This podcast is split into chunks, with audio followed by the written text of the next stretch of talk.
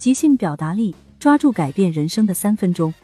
作者：崔永平，演播：席小华、席小九等 AI 团队成员。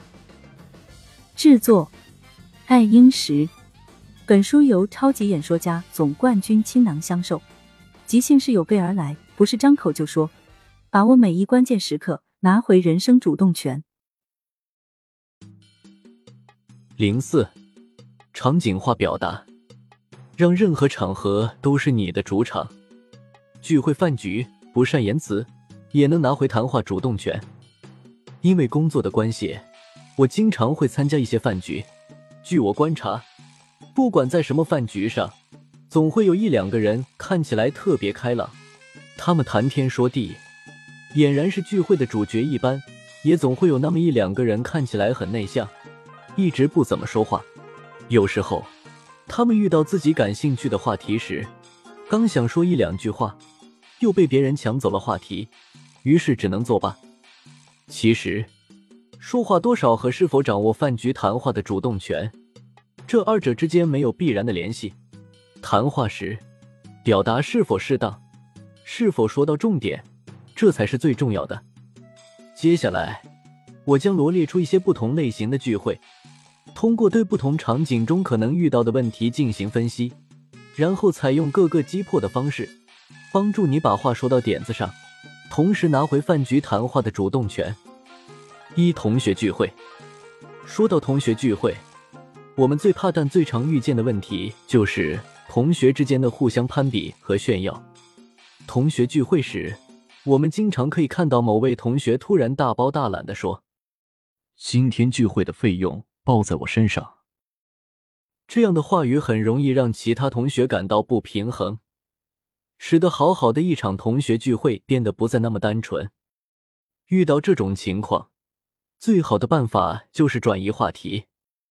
多年前，我参加了一场初中同学的聚会，大家刚开始还聊得有滋有味，话题大都是上学时发生的趣事，气氛十分活跃。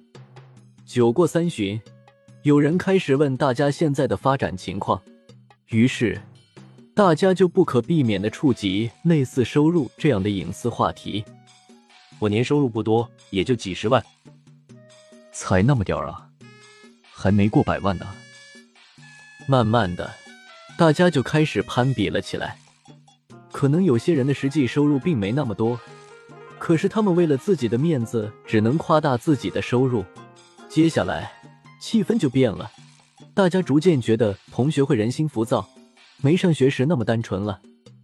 这时，我的一位同学出来打圆场，他对其中一位同学说：“哎，我记得上学那会儿，你可是咱们班的富二代啊！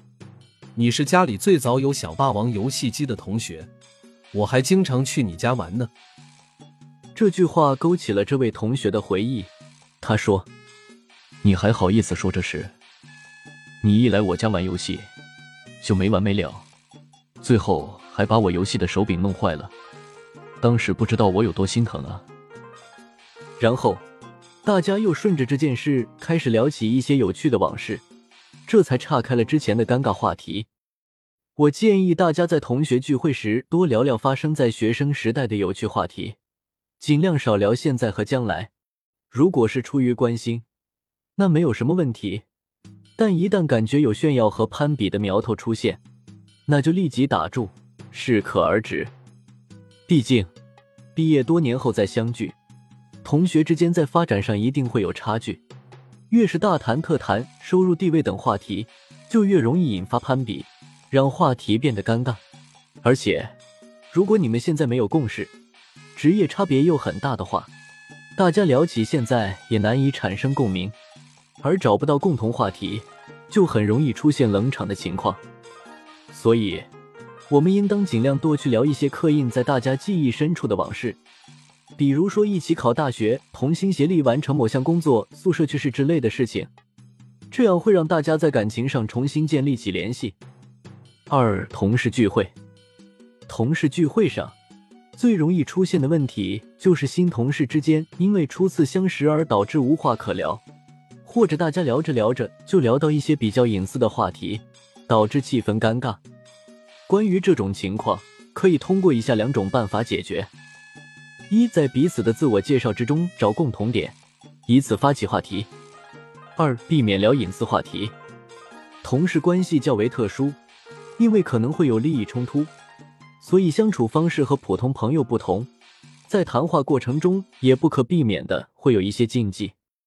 如果你和对方的工作内容不一样，就不要深层次的聊自己的工作内容，可以泛泛而谈，也不要聊其他同事的坏话，毕竟人多嘴杂，会引起不必要的麻烦。注意，尽量不要抱怨工作中的苦闷以及不快。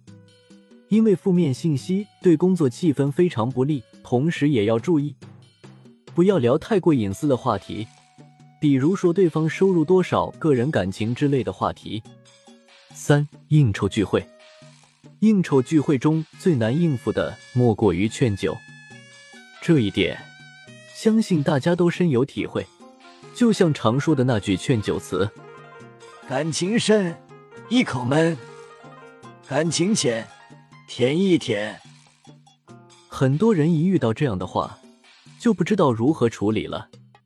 参加这样的聚会，本身已经带有很强的功利性了，所以你在被劝酒的时候，就不能太直接或太生硬的拒绝对方的劝酒，一切都要以真诚的希望促成双方合作为前提，这样才能达成预期的目标。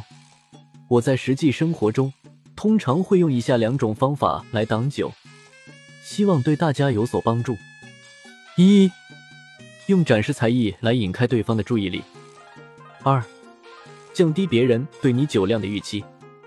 比如，你的客户是一个非常喜欢喝酒的人，那么你在促成合作时就要陪他喝得开心。但是你酒量不行，怎么办呢？这就要使用迂回战术了。你可以在自己适量喝一些的情况下，转移关注点来回避问题。同时让对方不伤面子，我的同事就很会应对这样的场合。他每逢参加聚会，一开始就会摆明态度，真诚的说：“各位老总，我平时是个不怎么喝酒的人，但今天有幸与你们相识，真的是难得的缘分。这杯酒我敬各位，我全干了。接下来我就真的不能再喝了。”说完，他一饮而尽。当再有人要向他敬酒时，他还是那句话：“我是真的不能喝了，再喝就回不了家了。”这样，我喝一半，你就别喝了。他这样的话语，既体现了自己的真诚，又给对方留足了面子。